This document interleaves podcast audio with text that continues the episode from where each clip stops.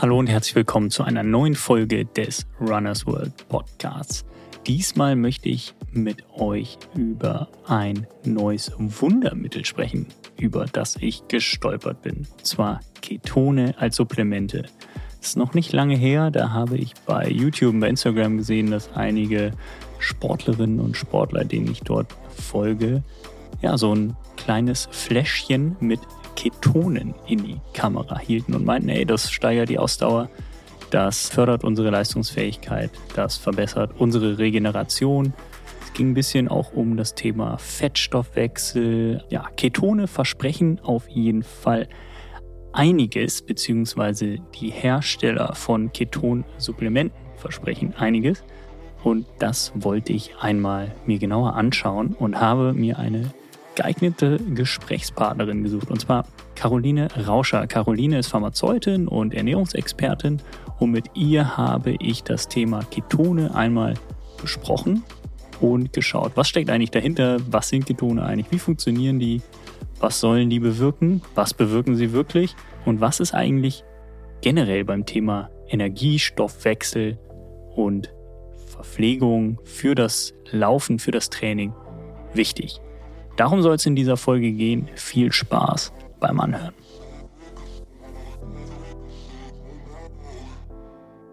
freue mich sehr, dass Caroline Rauscher hier mit mir dieses Gespräch heute führt. Und ich habe mir Caroline Rauscher als Gesprächspartnerin ausgesucht, weil ich über das Thema Ketone sprechen möchte. Bin da jetzt drüber gestolpert bei mehreren Triathleten, denen ich folge, die das jetzt plötzlich nutzen. Ketone als Supplemente, Nahrungsergänzungsmittel. Ich habe keine Ahnung, was dahinter steckt. Ich habe von Keton schon mal gehört, irgendwie im Bezug mit Fettstoffwechsel, Kohlenhydratstoffwechsel, weiß aber nicht, was dahinter steckt. Und deswegen hoffe ich, dass Caro, Caroline, wie soll ich dich eigentlich heute nennen?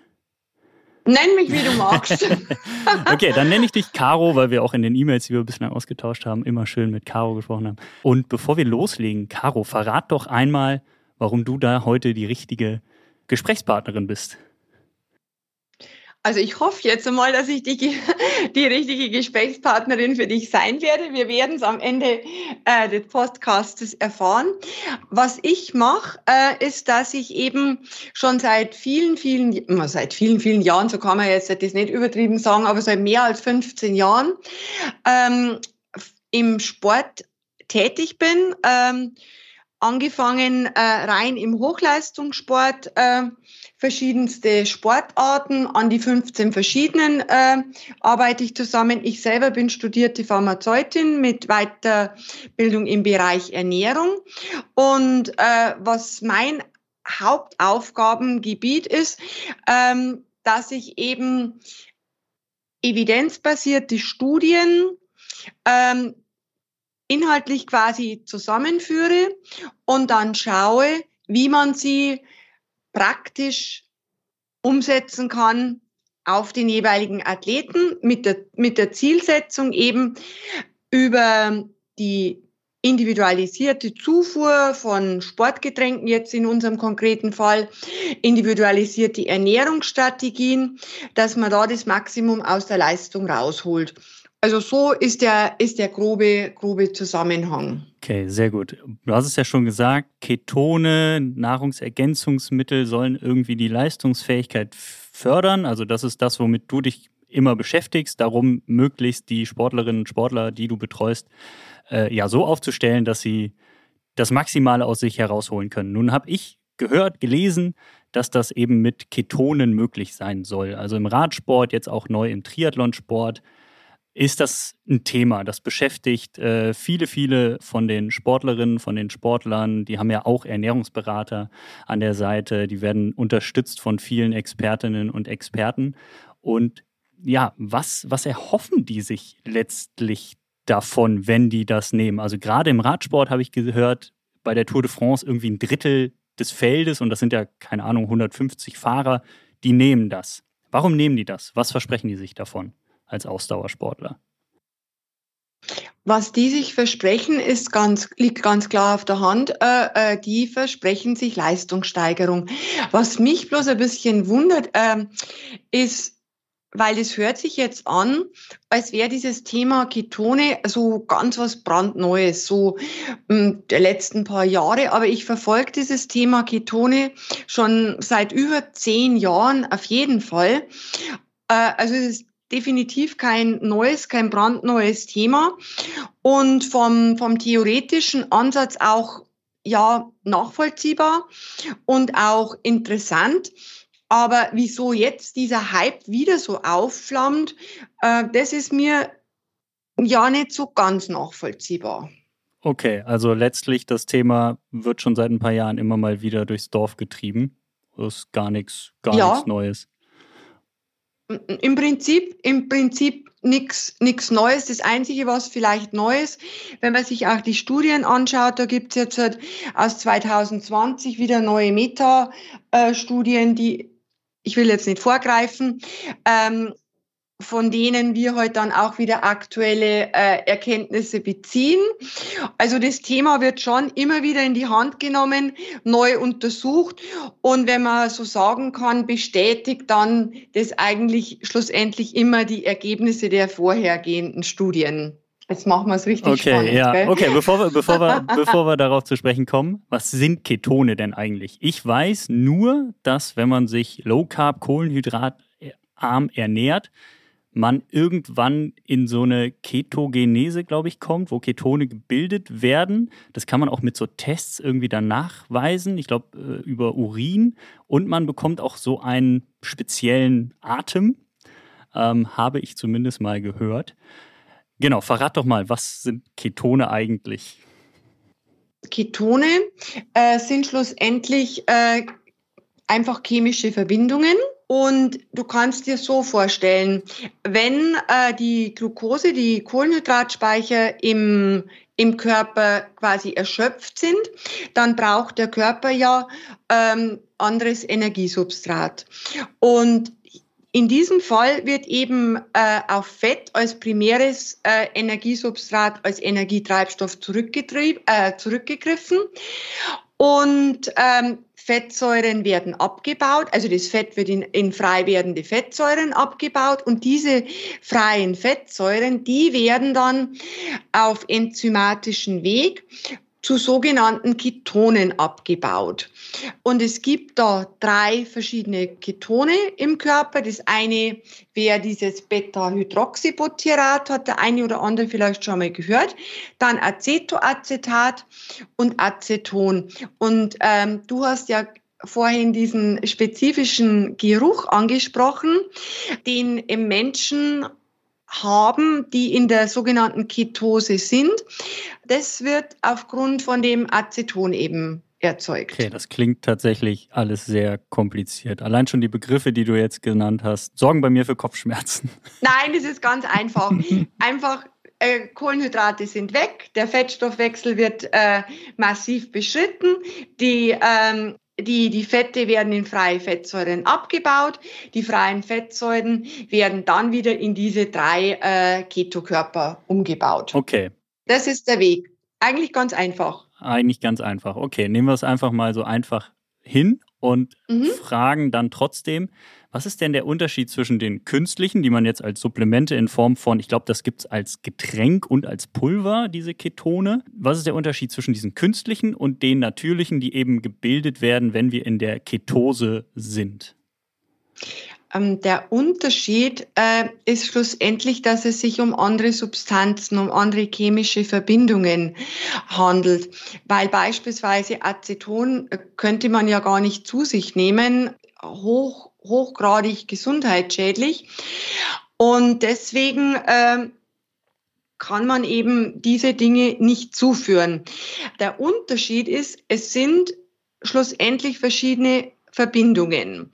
Und bei diesen Nahrungsergänzungsmitteln, die auf dem Markt angeboten werden, äh, da unterscheidet man auch zwischen verschiedenen chemischen Verbindungen.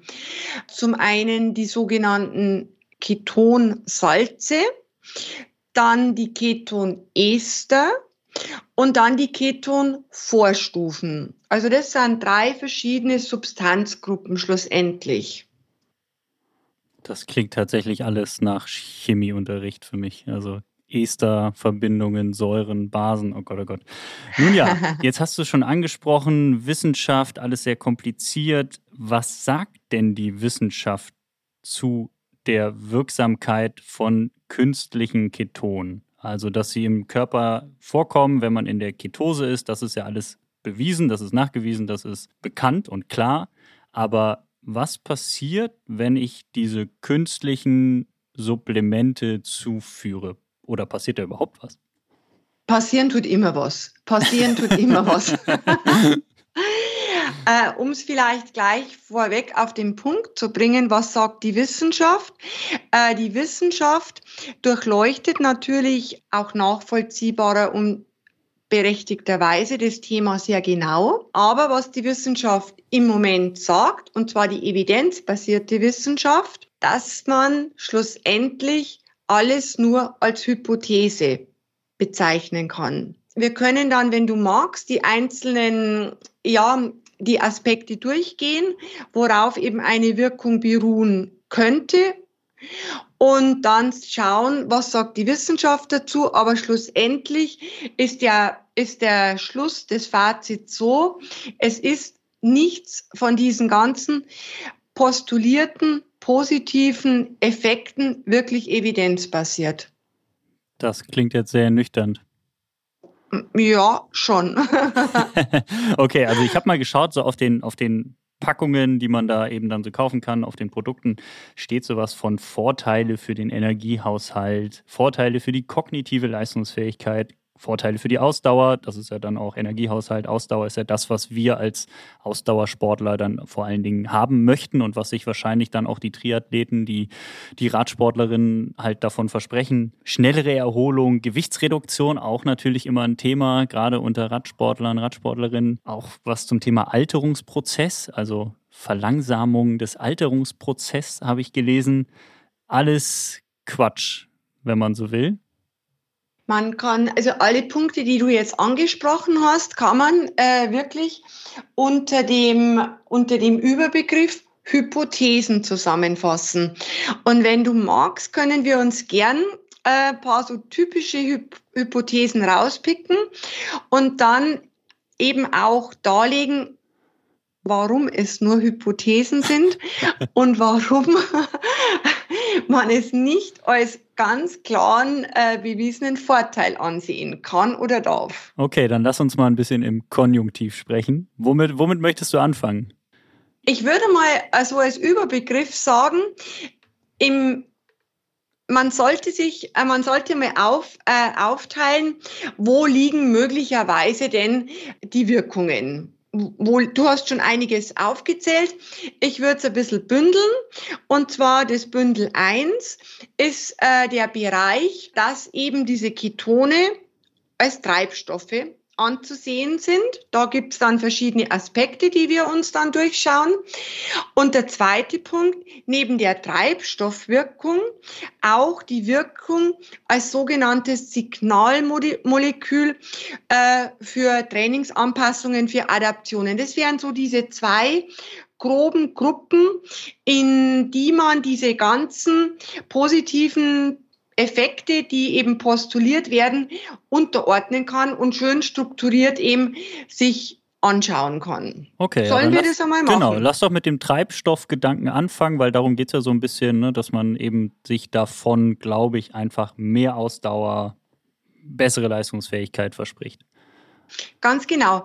Ähm, also wenn wir jetzt den Treibstoffgedanken anfangen, dann lass uns jetzt mal mit dem sogenannten Glykogenspareffekt anfangen. Was bedeutet es? Glykogen ist ja die Speicherform der Kohlenhydrate in Muskulatur, in Leber, in Gehirn, in verschiedenen Organen. Also wir schauen jetzt vor allem auf äh, die den Bereich des Muskelglykogens. Und wir wissen ja, egal ob es sich um einen Läufer handelt oder andere Sportart, die im Ausdauer, Kraftausdauerbereich unterwegs ist, dass diese Glykogenspeicher halt eine eminent wichtige Rolle spielen im Kontext der Leistungsfähigkeit. So, äh, jetzt stellen diese Ketone ja eine zusätzliche Energiequelle für den Körper dar, was eben die Vermutung nahelegt, wenn ein Sportler Ketone zu sich nimmt, hat er alternativen Treibstoff und kann deswegen dieses Glykogen, das Kohlenhydrat in der Muskulatur, in der Leber sparen und hat dann hinten raus gegen Ende der Belastung seinem Mitbewerber, äh, der ohne Ketone vielleicht unterwegs ist, einen möglichen Vorteil, weil er ja diesen High-End-Treibstoff Glykogen sparen konnte. Das ist so, hört sich doch ganz schlüssig Klingt an. Klingt nachvollziehbar. Oder? So für Marathon, ne? also wenn man dann denkt, ja. man ist zwei, drei, zwei, drei Stunden, zwei Stunden ist schon sehr kurz, äh, sagen wir mal mhm. drei Stunden gelaufen und hat dann äh, eben zum Ende hin nicht alle Kohlenhydrate verbraucht und kann auf den letzten Kilometer noch Gas geben. Das ist ja das, was man eben auch möchte, ne? nicht den Mann mhm. mit dem Hammer treffen. Klingt mhm. ja eigentlich ganz cool.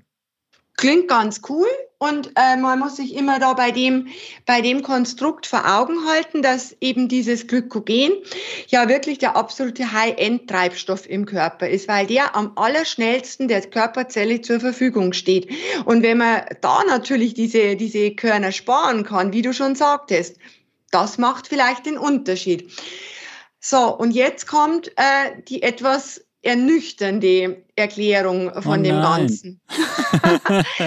also dieses Thema Glykogenspareffekt äh, wurde natürlich von vielen Forschern schon wirklich professionell unter die Lupe genommen.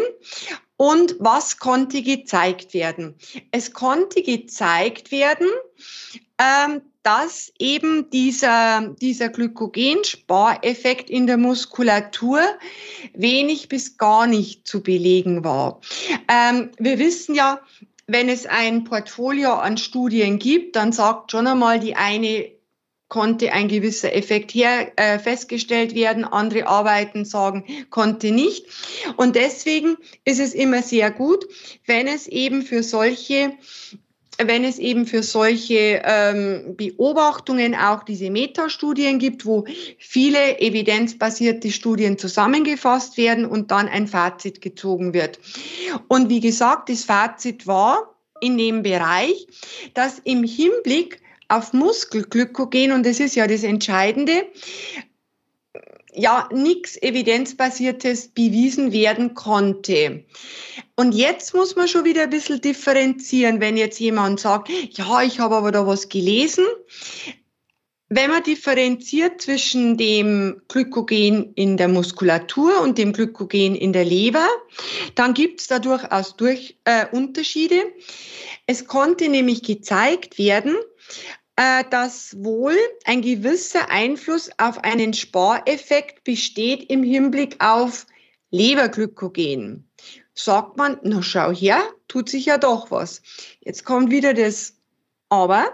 Diese Studien wurden gemacht unter der Voraussetzung, dass die Ketone intravenös gegeben worden sind. So, Jetzt zeigen wir mal den Marathonläufer, der mit seinem Infusionsständer rennt und hat die Ketoninfusion dran. Ähm, und das ist ein ganz wichtiger Punkt, wenn man auch diese Studien vergleicht. Man muss immer schauen, wurde das Ganze IV gegeben oder wurde das geschluckt? Und wenn ja, was wurde geschluckt? Also Fakt ist, IV hat möglicherweise einen positiven Einfluss auf die Leberkohlenhydratspeicher. Oral konnte das nicht gezeigt werden. Auf Muskelglykogen konnte es auch nicht belegt werden. Es ist immer der, der klassische Nachsatz. Es braucht weitere Studien, um das Thema noch tiefer zu durchleuchten. Aber ich glaube nicht, dass sich da noch bahnbrechende äh, Erneuerungen ergeben werden. Okay, und ja, mal abgesehen davon, dass ich auch kein Produkt gefunden habe, was man intravenös verabreicht, sondern das waren, das waren alles Pulver oder irgendwelche kleinen Getränkeshots. Ja, dann sieht das ja nicht so gut aus, was das Thema genau. angeht. Genau, also da muss man jetzt leider sagen, kein evidenzbasierter Beleg. Okay, der zweite Punkt, den du genannt hast, nach den Treibstoffen, hatte irgendwas mit Signalwirkungen zu tun. Genau. Was war dahinter? Was verbirgt sich dahinter? Signalwirkung ist der Punkt, wenn man sagt, es kann ja ein, ein Stoff sowohl Treibstoff wie Signalwirkung ähm, sein, wie es jetzt bei dem Fall der Ketone ist und wie es zum Beispiel auch bei Glykogen ist. Glykogen ist zum einen Treibstoff und zum anderen auch Signalmolekül. Und was bedeutet das Signalmolekül? Dass eben diese Ketone, dass ihnen auch nachgesagt wird, dass sie im Körper quasi sogenannte Signalwirkung haben sollen, äh, die dazu führen, dass sich zum Beispiel äh, gewisse Veränderungen im Hormonsystem, im Stresshormon, äh, in der Flüssigkeitsbalance, dass sich da bestimmte Anpassungen quasi erzielen lassen. Das wären die sogenannte kurzfristige Signalwirkung oder dass man sagt, die Gabe an sich hat zur Folge, dass sich die Leistung langfristig verändert oder dass durch die Zufuhr von diesen Ketonen auch ähm, entzündliche Geschehnisse verändert werden. Also das, das versteht man unter dieser, dieser Signalwirkung. Und da muss man jetzt auch wieder ganz ernüchternd sagen, alles unklar. Hm. Ja, ist ja nicht so überraschend. Einen interessanten Ansatzpunkt, der aber auch weiteren Studien äh, noch bedarf, äh, den möchte ich aber noch erwähnen, weil den habe ich sehr interessant gefunden. Okay, das, ist, das scheint jetzt die letzte Chance für die Ketone zu sein. Also, wir wissen es noch nicht. Also wir wissen es noch nicht. Wenn es die Wissenschaft noch nicht weiß, dann weiß ich es auch nicht. Also auf jeden Fall äh, gibt es Hinweise, äh, dass diese Ketone möglicherweise bei bestimmten Athleten Einfluss haben über den, so, über den sogenannten Urinoutput, also wie oft man äh, quasi pipi muss, mal mhm. so ganz salopp gesagt.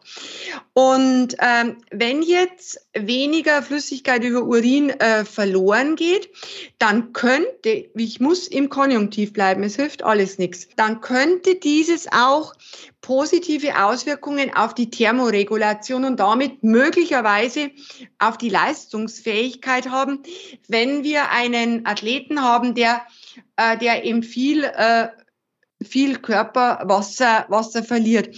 Aber auch diese Ansätze werden noch, noch als Hypothese bezeichnet, aber sind zumindest so, dass sie noch weiter verfolgt werden, forschungsmäßig. Okay, alles klar. Gibt es denn, jetzt haben wir nicht so wirklich positive Effekte gefunden, gibt es denn negative Effekte? Also wenn man die künstlich einnimmt, diese Ketone, birgt das irgendein Risiko?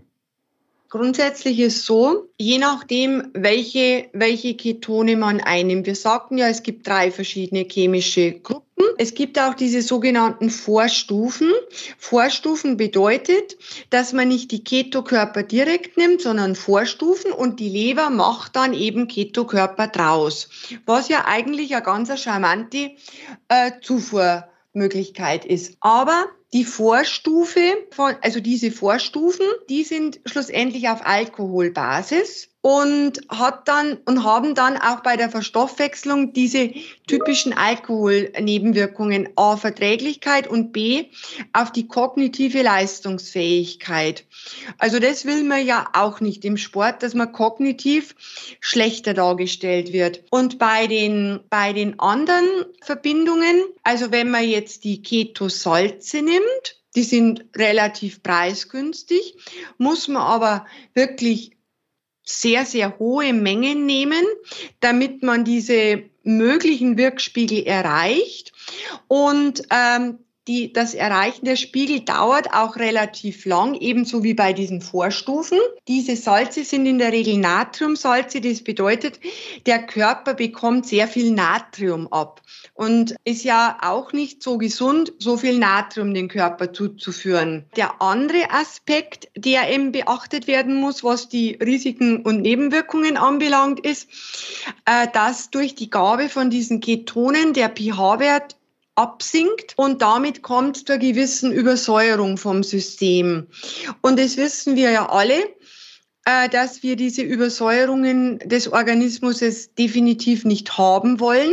Und man weiß auch, dass diese Übersäuerungen negativen Einfluss auf die Energiegewinnung haben, weil diese Übersäuerung schlussendlich äh, die energieliefernden Prozesse verlangsamt. Ja, dann könnte man sagen, mit der Übersäuerung, ja, okay, dann tun wir halt gleichzeitig was gegen die Übersäuerung und geben da zusätzlich Natriumhydrogencarbonat was ja auch hergenommen wird, gerade bei sehr laktaziden äh, Belastungsformen, damit man den pH-Wert eben wieder abpuffert oder ein bisschen anhebt. Ja, ist theoretisch eine Möglichkeit, aber man braucht dazu relativ hohe Mengen von diesem Natriumhydrogencarbonat. Und das ist eine Strategie. Ich habe das einmal im Eisschnelllauf ausprobiert mit dem Bicarbonat-Loading. Ja, was halt schon auch relativ unverträglich ist, die ganze, die ganze Geschichte. Und was man sowieso weiß, ist, dass die Ketone an sich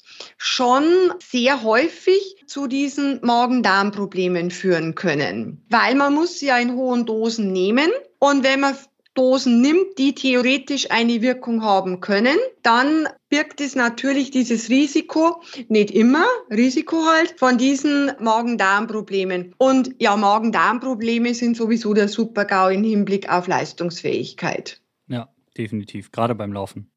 Ja, gerade beim Laufen. Beim Laufen ist es sowieso, finde ich zumindest, wenn ich so meine Sportarten betrachte, ist sowieso die diffizilste Sportart. Das, ja, klingt alles nicht so gut, was wir jetzt besprochen haben, was die Ketone angeht. Ich habe auch mal geschaut, was so Produkte kosten und es ist wirklich Wahnsinn. Also da muss man teilweise je nachdem, also die empfohlene Verzehrmenge, da kommt man auf Preise von 10 bis 20 Euro, die man da jeden Tag dann zu sich nehmen soll. Mhm. Das, das kann sich ja kaum jemand leisten, beziehungsweise möchte sich vermutlich auch kaum jemand leisten. Gerade wenn man jetzt hört, was so die Nichtwirksamkeit angeht. Wahnsinn, dass es dann doch Top-Sportlerinnen, Top-Sportler gibt, die das zu sich nehmen. Kannst du dir erklären, warum die das machen? Ist das, weil die von denen gesponsert werden? Ist das, weil die da sich wirklich einen Effekt von versprechen? Vielleicht ist, ist es Placebo?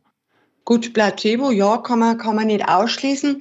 Aber ähm, wenn man vielleicht ein Sportler ist, der wirklich in der absoluten Welt, Weltelite unterwegs ist. Und wir sagten ja, es ist alles hypothetisch. Und Hypothese heißt ja äh, auch, dass es möglicherweise doch einen gewissen Benefit haben könnte immer dieses könnte. Und vielleicht klammern sich diese, diese Athleten einfach an die Möglichkeit, dass es vielleicht doch noch so ein kleines Mühe was bringen könnte. Außerdem ist jeder Mensch ja reagiert ja jeder Mensch anders. Und gut, Sponsoring, das, da kann ich jetzt nichts dazu sagen. Ich könnte es mir vorstellen, dass auf der, der Schiene abläuft. Oder der Mensch denkt sich einfach, wir sprechen hier nicht über Geld. Ich versuche das. Wenn ich es vertrage und keine negativen Nebenwirkungen davontrage, dann war es am schlimmsten Fall für die Katze. Verstehe. Okay. Eine Frage hatte ich mir noch aufgeschrieben zum Thema Ketone. Kann ich mir, glaube ich, schenken, nämlich ob du deine Athletinnen und Athleten damit in irgendeiner Form versorgst, beziehungsweise denen äh, das nahelegst, glaube die Antwort wird Nein sein. Genau, genau. Okay, sehr gut. Jetzt haben wir knapp eine halbe Stunde darüber gesprochen, ja, was Ketone sind, warum sich Leute was davon versprechen und wie die Wirksamkeit ist. Und über dem Ganzen schwebt ja eigentlich immer so das Wort Stoffwechsel, Energiestoffwechsel. Wir haben sehr viel über Glykogen gesprochen. Und deswegen würde ich jetzt so zum Abschluss, mal schauen, wie, wie, wie lange wir darüber noch sprechen, einfach das Thema Energiegewinnung, Energiestoffwechsel mal durchgehen, weil das ist ja etwas, was nachgewiesen für den Menschen an sich, aber vor allen Dingen natürlich für uns Ausdauersportler, Ausdauersportlerinnen sehr wichtig ist. Thema Fettstoffwechsel, sage ich jetzt einfach mal. Wie funktioniert, fangen wir ganz trocken an, wie funktioniert denn die Energiegewinnung im Körper? Ich glaube, jeder weiß irgendwie, da spielen Kohlenhydrate eine Rolle, da spielen Fette eine Rolle, auch Eiweiße. Versuch das doch mal ganz simpel runterzubrechen und dann schauen wir mal, ob wir noch ein paar Tipps für die Zuhörerinnen und Zuhörer herausdestilliert bekommen, um ja dem ganzen Podcast auch noch einen Sinn und Zweck, einen positiven Mehrwert bieten zu können.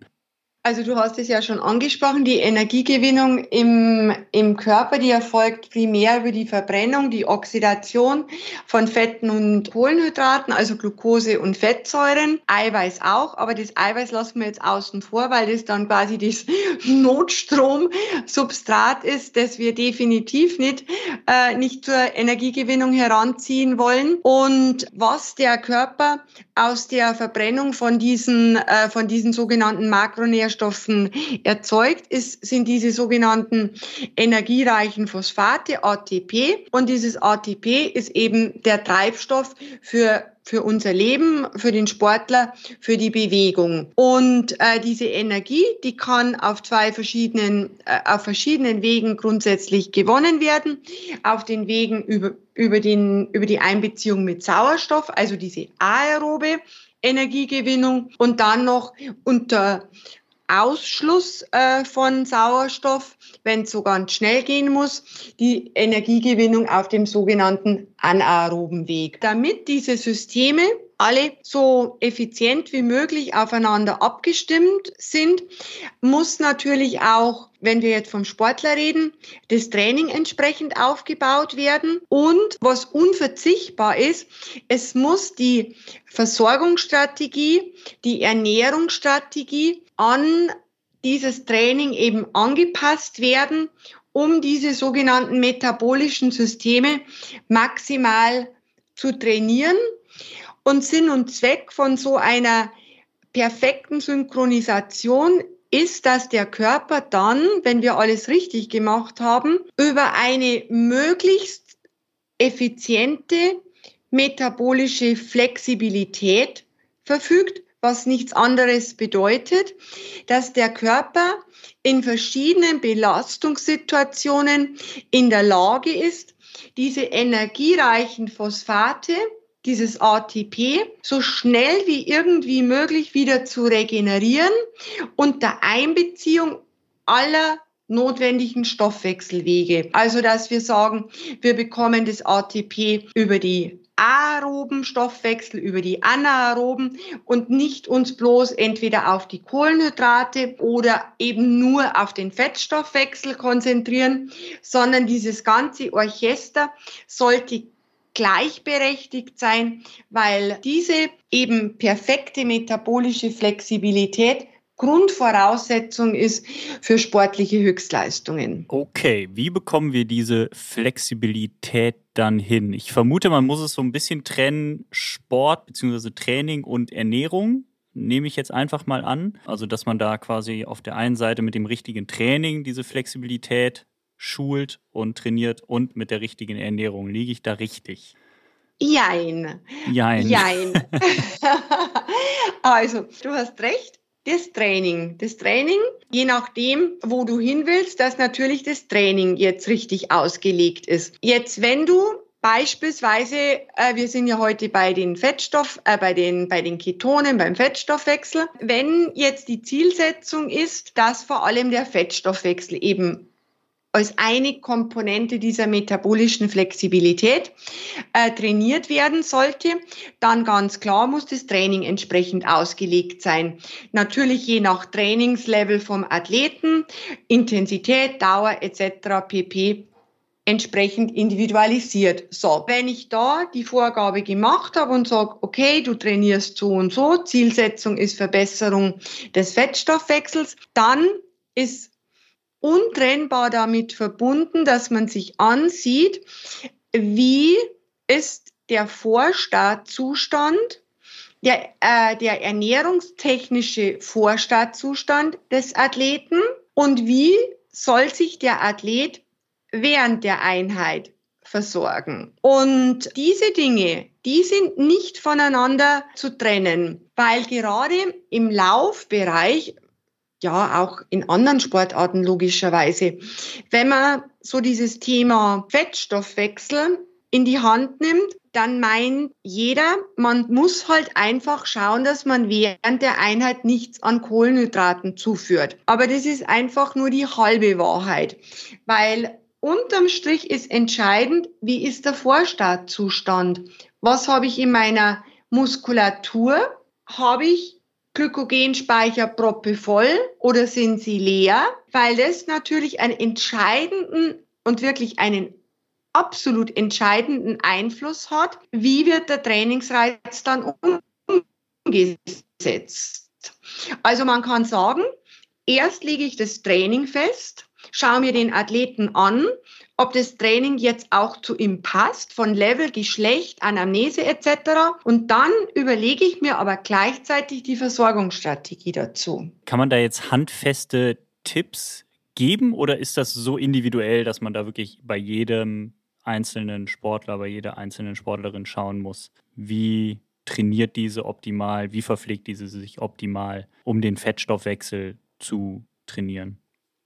Also grundsätzlich ist es natürlich eine sehr individuelle Herangehensweise, vor allem auch, weil man sich ansehen muss, ob das jetzt zum Beispiel ein, ein Athlet ist, der schon einmal mit Ermüdungsbrüchen zu tun hatte, äh, oder zum Beispiel ein Athlet, äh, der äh, in Richtung Red S-Thematik Probleme hat. Also alles hoch individuell. Aber was man natürlich so als, als in der Faustregel ist jetzt falsche Wort, aber aber so als, als Grundüberlegung mitgeben kann, wenn man ganz klar auf den Fettstoffwechsel abzielen möchte. Also nicht diese Grundlagenausdauer, sondern wirklich Verbesserung des Fettstoffwechsels. Dann sollte man so eine Einheit auch ganz klar als sogenannte Train-Low-Einheit titulieren, wobei sich dieses Low nicht auf die Intensität bezieht, sondern auf den Füllungsgrad der Glykogenspeicher in der Muskulatur. Nüchtern Training. Genau, nüchtern Training. Aber nüchtern Training ist möglicherweise auch nur die halbe Wahrheit, weil nüchtern Training schlussendlich am Vortag ansetzt. Weil wenn du jetzt am Abend vorher einen großen Teller Pasta gegessen hast und morgens nur mit Wasser startest, dann machst du ja im Grunde auch ein nüchtern Training. Aber es ist kein Train-Low-Training, weil du ja in deiner Muskulatur noch Kohlenhydrate, sprich Glykogen hast. Und dieses Glykogen, das du dann in der Muskulatur hast, hat dann in dem Fall eben den Effekt A ist Treibstoff und B ist die Signalwirkung, die ohne dem Glykogen ausgehen würde, die verpufft dann. Okay, wie, wie machen wir denn das Train Low dann richtig? Also wenn wir sagen Fettstoffwechsel, wir wollen den verbessern, Stichwort Train Low, wie, was müssen wir machen, um da richtig aufgestellt zu sein. Wenn wir jetzt quasi dieses Train-Low-Training wirklich Lege Artis machen, dann ist wichtig, dass man am Vortag schon aus den Kohlenhydraten rausgeht. Das bedeutet nicht, dass man fasten muss. Man kann ja Eiweiß und Fette zu sich nehmen, aber die äh, Kohlenhydratspeicher, die sollen halt so leer wie irgendwie möglich sein. Dann in der Nacht entleeren sie sich dann sowieso nochmal zusätzlich, wenn noch ein paar Reste drin sind, weil der Körper das für die lebenserhaltenden Funktionen braucht. Und dann startet man am nächsten Tag, äh, startet man dann nur mit Wasser oder mit einem, mit einem schwarzen Kaffee oder, oder wie gesagt einfach Flüssigkeit ohne Zusatz von Makronährstoffen oder Süßstoffen, also ganz wichtig, keine Süßstoffe.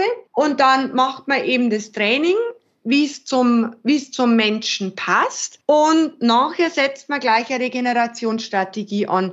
Und was ein ganz wichtiger Punkt ist, wie lange und wie intensiv und wie häufig dieses Train-Low-Training gemacht werden kann oder sollte, das ist wirklich ganz individuell festzulegen, weil es natürlich schon eine heiße Kiste, dieses Train-Low-Training. Wenn man das übertreibt, dann hat es natürlich wirklich nachhaltig negative Auswirkungen auf das Immunsystem, auf unsere Knochenbändersysteme, auf den Eisenstoffwechsel. Also ich bezeichne immer dieses Train-Low-Training nicht als Trainingsart, sondern als Instrument, das intelligent und punktuell eingesetzt werden sollte, den Fettstoffwechsel individuell zu optimieren. Jetzt hast du es auch angesprochen vorhin schon, Red S, also das relative Energiedefizitsyndrom. Vornehmlich sind davon Frauen betroffen, aber nein, nein, oh nein, Gott, okay. Nein, nein, nein, oh okay, ja, dann nehme ich es zurück. Gleich, oh Gott sagen. Nein. Ich wollte auch sagen, durchaus auch Männer, aber scheinbar liege ich damit gänzlich falsch. Ja, da liegst du schon falsch. Also früher hat man ja immer gesagt, ja, das ist so diese Domäne von, äh, von den Frauen. Natürlich sind Frauen auch betroffen, aber wenn, wenn ich so mal überlege und die letzten 15 Jahre so gedanklich im Zeitraffer Revue passieren lasse, dann würde ich sagen, dass es bei uns mindestens so viele Männer sind, die davon betroffen sind, wie Frauen. Okay, krass. Hätte ich niemals gedacht. Aber dahinter steckt ja letztlich nichts anderes, dass man, also korrigiere mich auch da gerne, dass man zu wenig Energie, zu wenig Nährstoffe aufnimmt, um die Leistungsfähigkeit, um den Verbrauch, den man eben hat, irgendwie ausgleichen zu können. Ganz genau, genau. ganz genau. Puh, du bist nicht, du bist nicht in der sogenannten Energieverfügbarkeit an dem Tag, genauso wie du das gesagt hast. Ja, so kann man es auf Genau, und dann resultieren halt ganz viele negative Dinge, die du vorhin auch schon erwähnt hast, äh, eben, dass man, dass man im Zweifel die Ermüdungsbruchwahrscheinlichkeit ist erhöht, man bringt gar keine Leistungsfähigkeit mehr oder ist nicht mehr so belastbar, Immunsystem geht runter. Für solche Patienten, sage ich jetzt mal, oder, oder Sportlerinnen, Sportler, die in diese Richtung tendieren, ist das dann wahrscheinlich das gänzlich falsche Training. Ja, ja, die müssen also komplett aufpassen. Das, ja. Genau, die müssen komplett aufpassen. Ich arbeite ja mit sehr, sehr vielen äh, ambitionierten Amateuren aus, ja, vor allem Triathlon, Radfahren, Ultralaufen. Und da, und da sieht man das immer wieder. Und da muss man wirklich sagen, wenn da jemand damit behaftet ist, mit dem, mit dem Problem, weil das kann ja verschiedene Ursachen haben. Ich kann da irgendwo einfach durch Unwissen reinschlittern. Es kann, ach, es hat tausend und einen Grund. Mhm. Aber auf jeden Fall, wenn äh, dieses Thema für den Menschen ein Thema ist, dann gebe ich immer die Empfehlung, lass die Finger weg davon. Dann lassen wir jetzt mal die Finger davon und sagen, wie, wie sollte man denn sich grundsätzlich ernähren? Was rätst du deinen Leuten, die zu dir kommen und sagen, ich bin Marathonläufer, ich bin Triathletin. Was gibst du denen als Ernährungsratschläge mit an die Hand, damit die optimal aufgestellt sind und leistungsfähig? Es ist so, dass man immer schlussendlich eine periodisierte Herangehensweise praktizieren sollte. Das heißt, je intensiver, je länger, je härter die Einheiten sind, umso größer soll der Fokus sein schon auf den Vorstartzustand, dann auf die adäquate Zufuhr während der Belastung und die Betonung liegt auf adäquat. Das bedeutet nicht so viel wie möglich, nicht so wenig wie möglich, sondern so viel, wie es die Situation bei dem Einzelnen erfordert. Und dann natürlich ganz, ganz wichtig, eine wirklich angepasste regenerative Strategie. Und diese Herangehensweise, diese Kombi aus angepasster, gesunder Basisernährung und auch die Herangehensweise, wie wir das eben machen mit dieser individuellen Strategie von den Sportgetränken, die haben schlussendlich den Effekt, äh, dass der Körper den Trainingsreiz optimal umsetzen kann gleichzeitig Immunsystem, physiologische Systeme, also Gesundheit schont mit dem Ergebnis, dass wir oder dass unser Körper diese vielen harten Trainingsstunden maximal in Leistungssteigerung übersetzen kann. Und das ist heute ein ganz wichtiger Punkt, dass der Athlet versteht, dass die Ernährung, die Versorgung nicht irgendwie ein notwendiges Übel darstellt und in der, im Ranking ganz, ganz hinten oder im Mittelbereich kommt, sondern dass die Ernährung für die Leistungsentwicklung und für unsere Gesundheit auf Augenhöhe mit dem Training steht. Okay, du hast jetzt von Zufuhr und Vorstartphase oder Vorstartstatus ähm, gesprochen. Eigentlich geht es um Kohlenhydrate. Es geht um Kohlenhydrate, ja genau, es geht um vor allem in dem Kontext um den Makronährstoff Kohlenhydrate und was die Basisernährung anbelangt, natürlich auch die anderen Energieträger wie Fette und Eiweiß. Und in der Regeneration geht es uns um die Kohlenhydrate, um die Proteine, um die Eiweiße also und in gewisser Weise auch um bestimmte Fette. Also es geht letztlich um eine ausgewogene Ernährung, wo alle Makro-, Mikronährstoffe drin sind. Ob die nun vegetarisch, vegan, äh, Omni, was weiß ich sind, ist letztlich mhm. erstmal egal. Solange genau. die Nährstoffe da sind, funktioniert das. Und was man dann als Sportlerin, als Sportler gerade im Ausdauerbereich eben beachten muss, ist die Kohlenhydratzufuhr vor dem Training, während des Trainings und dann nach dem Training wahrscheinlich auch noch in Kombination Kohlenhydrate und, und Proteine. Das ist ja auch tatsächlich etwas, was in den vergangenen Jahren durch die Energiegels, Kohlenhydratgetränke, die ja immer mehr auf den Markt kommen, auch immer verbreiteter wird. Also die Leute haben heute beim Training häufiger mal eine Flasche am Strecken und am, am Rand von der, von, der, von der Tatanbahn stehen, als das vor ein paar Jahren der Fall war. Da war vielleicht Wasser dann da drin und heute sind es dann eben die Kohlenhydratgetränke. Also das ist was, was viel wirksamer ist als Ketone in Form von Pülverchen oder, oder so Shots zu sich zu nehmen. Auf jeden Fall, weil man kann, man kann sagen, dass die Wirkung von, von Proteinen und die Wirkung vor allem die Wirkung von Kohlenhydraten in dem Kontext, wie du das jetzt so schön zusammengefasst hast, auf jeden Fall 100% evidenzbasiert ist. Okay, da steckt also was dahinter, anders als bei den Ketonen, wo wir genau. noch von Hätte, wäre, könnte. Okay, bei Kohlenhydraten müssen wir nicht im Konjunktiv Nein, da sprechen wir immer im Indikativ. Können wir unseren Fettstoffwechsel trainieren, obwohl wir Kohlenhydrate aufnehmen? Also wenn ich jetzt an langen Lauf denke für einen Marathon, 30 Kilometer, man ist unterwegs, man läuft, hat man ja immer im Hinterkopf, okay, ich muss meinen Fettstoffwechsel trainieren. Der lange Lauf ist für den Fettstoffwechsel. Ist ja auch richtig, man läuft vielleicht mit einer relativ geringen Intensität, relativ lange. Die ähm, Kohlenhydratspeicher, Glykogenspeicher im Körper werden mit zunehmender Dauer mit jedem Meter geleert und der Fettstoffwechselanteil steigt. Ist es dann so, wenn wir dann Gels nachschieben, Kohlenhydratgetränke nachschieben bei diesem langen Lauf, dass wir unseren Fettstoffwechsel, den wir eigentlich trainieren möchten, damit blockieren, hindern?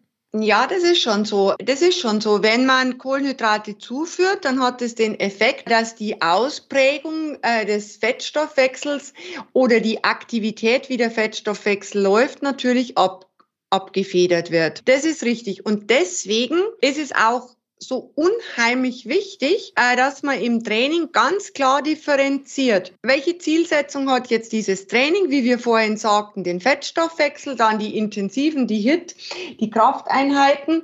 Ähm, die sind, das sind dann die Einheiten, die die Schnelligkeit generieren sollen. Die brauchen dann natürlich einen anderen Treibstoff. Und wenn man diese Trainingsarten intelligent miteinander kombiniert, abgestimmt wieder auf den Menschen und eben diese diese Trainingsarten intelligent und richtig ernährungstechnisch während, nach und in der Basis versorgt, dann ist man genau an dem Punkt, wo man sagt, man hat diese metabolische Flexibilität perfektioniert. Weil wenn man sich jetzt diese, diese wirklichen absoluten Weltklasseläufer ansieht, die haben auf jeden Fall einen top funktionierenden Fettstoffwechsel aber die haben auch einen Kohlenhydratstoffwechsel, der volle Kanne läuft. Ich kann mich erinnern, das ist jetzt schon etliche Jahre her, ich glaube schon an die zehn Jahre. Und zwar, da hatte ich mit einem relativ guten Marathonläufer gearbeitet und in dem Zug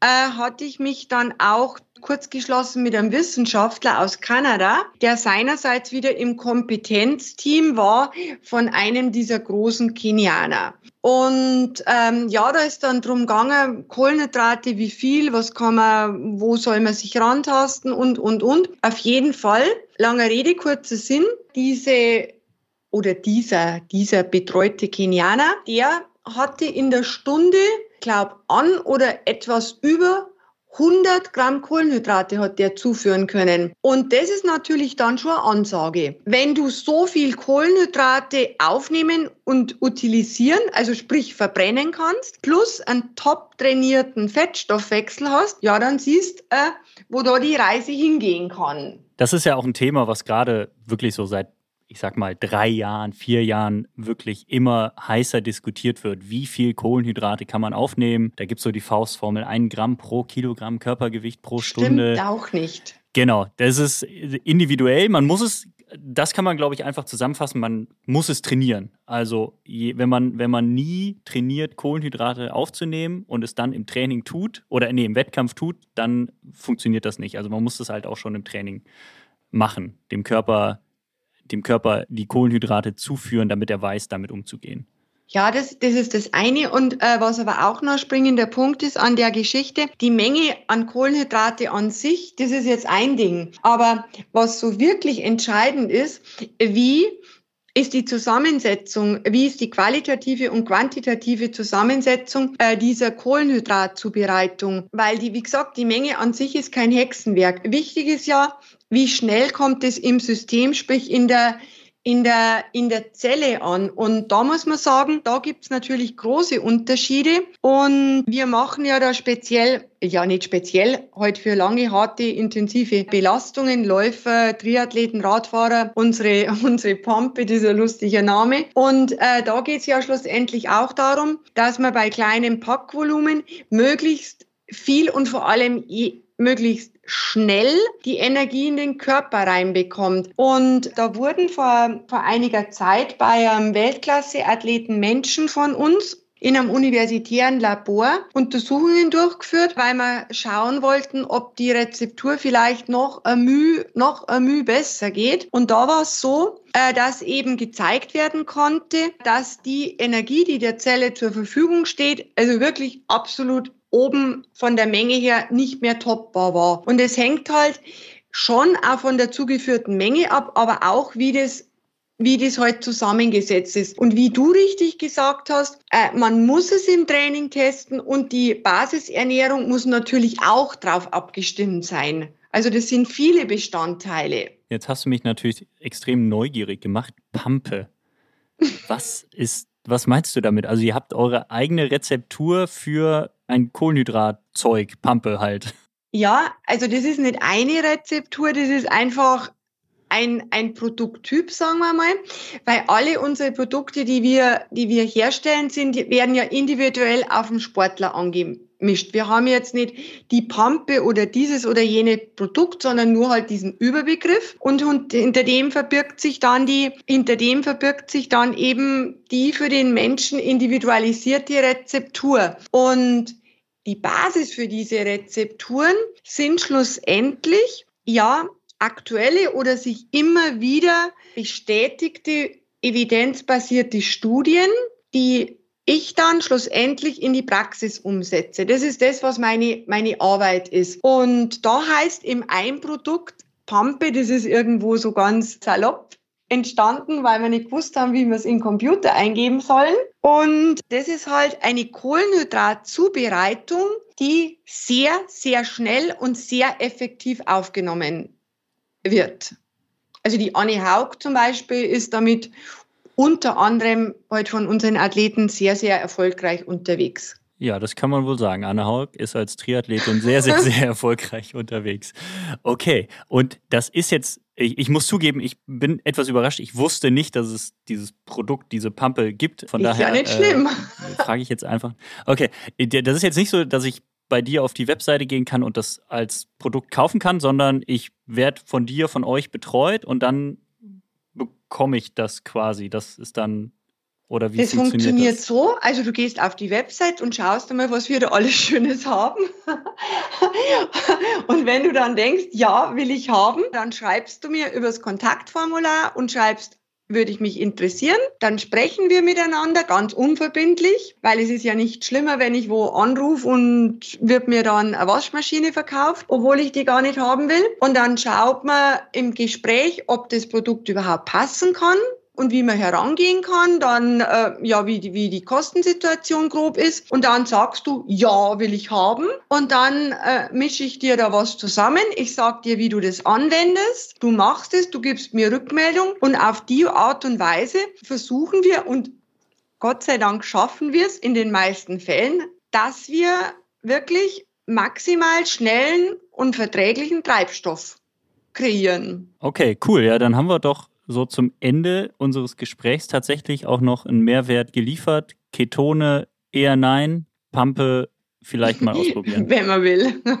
Okay, sehr schön. Wo können unsere Zuhörerinnen und Zuhörer denn die Pampe finden und vielleicht noch ein paar mehr Informationen über dich? Also auf unserer Webseite unter nft-sport.com und das ist eben unsere Webseite mit den, mit den Dienstleistungen und, und unserem, unserem Portfolio, was wir machen. Wir haben auch noch einen, einen Punkt Medien dabei. Ähm, da habe ich einige von den Artikeln, die ich geschrieben habe oder Podcasts, die wir machen, sind dort zu finden. Also wenn da der eine oder andere sich einmal ein bisschen durchschmökern mag, wenn er nicht weiß, was er macht am Sonntag, wenn es regnet.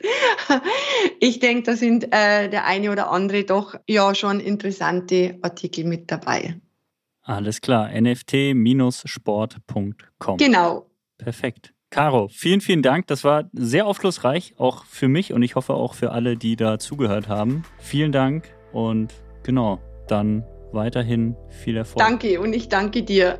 Das war mein Gespräch über Ketone bzw. Ketonsupplemente mit Caroline Rauscher.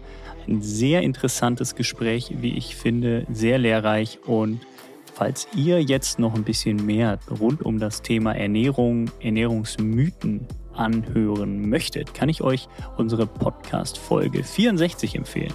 Da spricht meine Kollegin Ela Wildner mit Ernährungsexperten Robert Gorgos. Hört mal rein, viel Spaß, tschüss.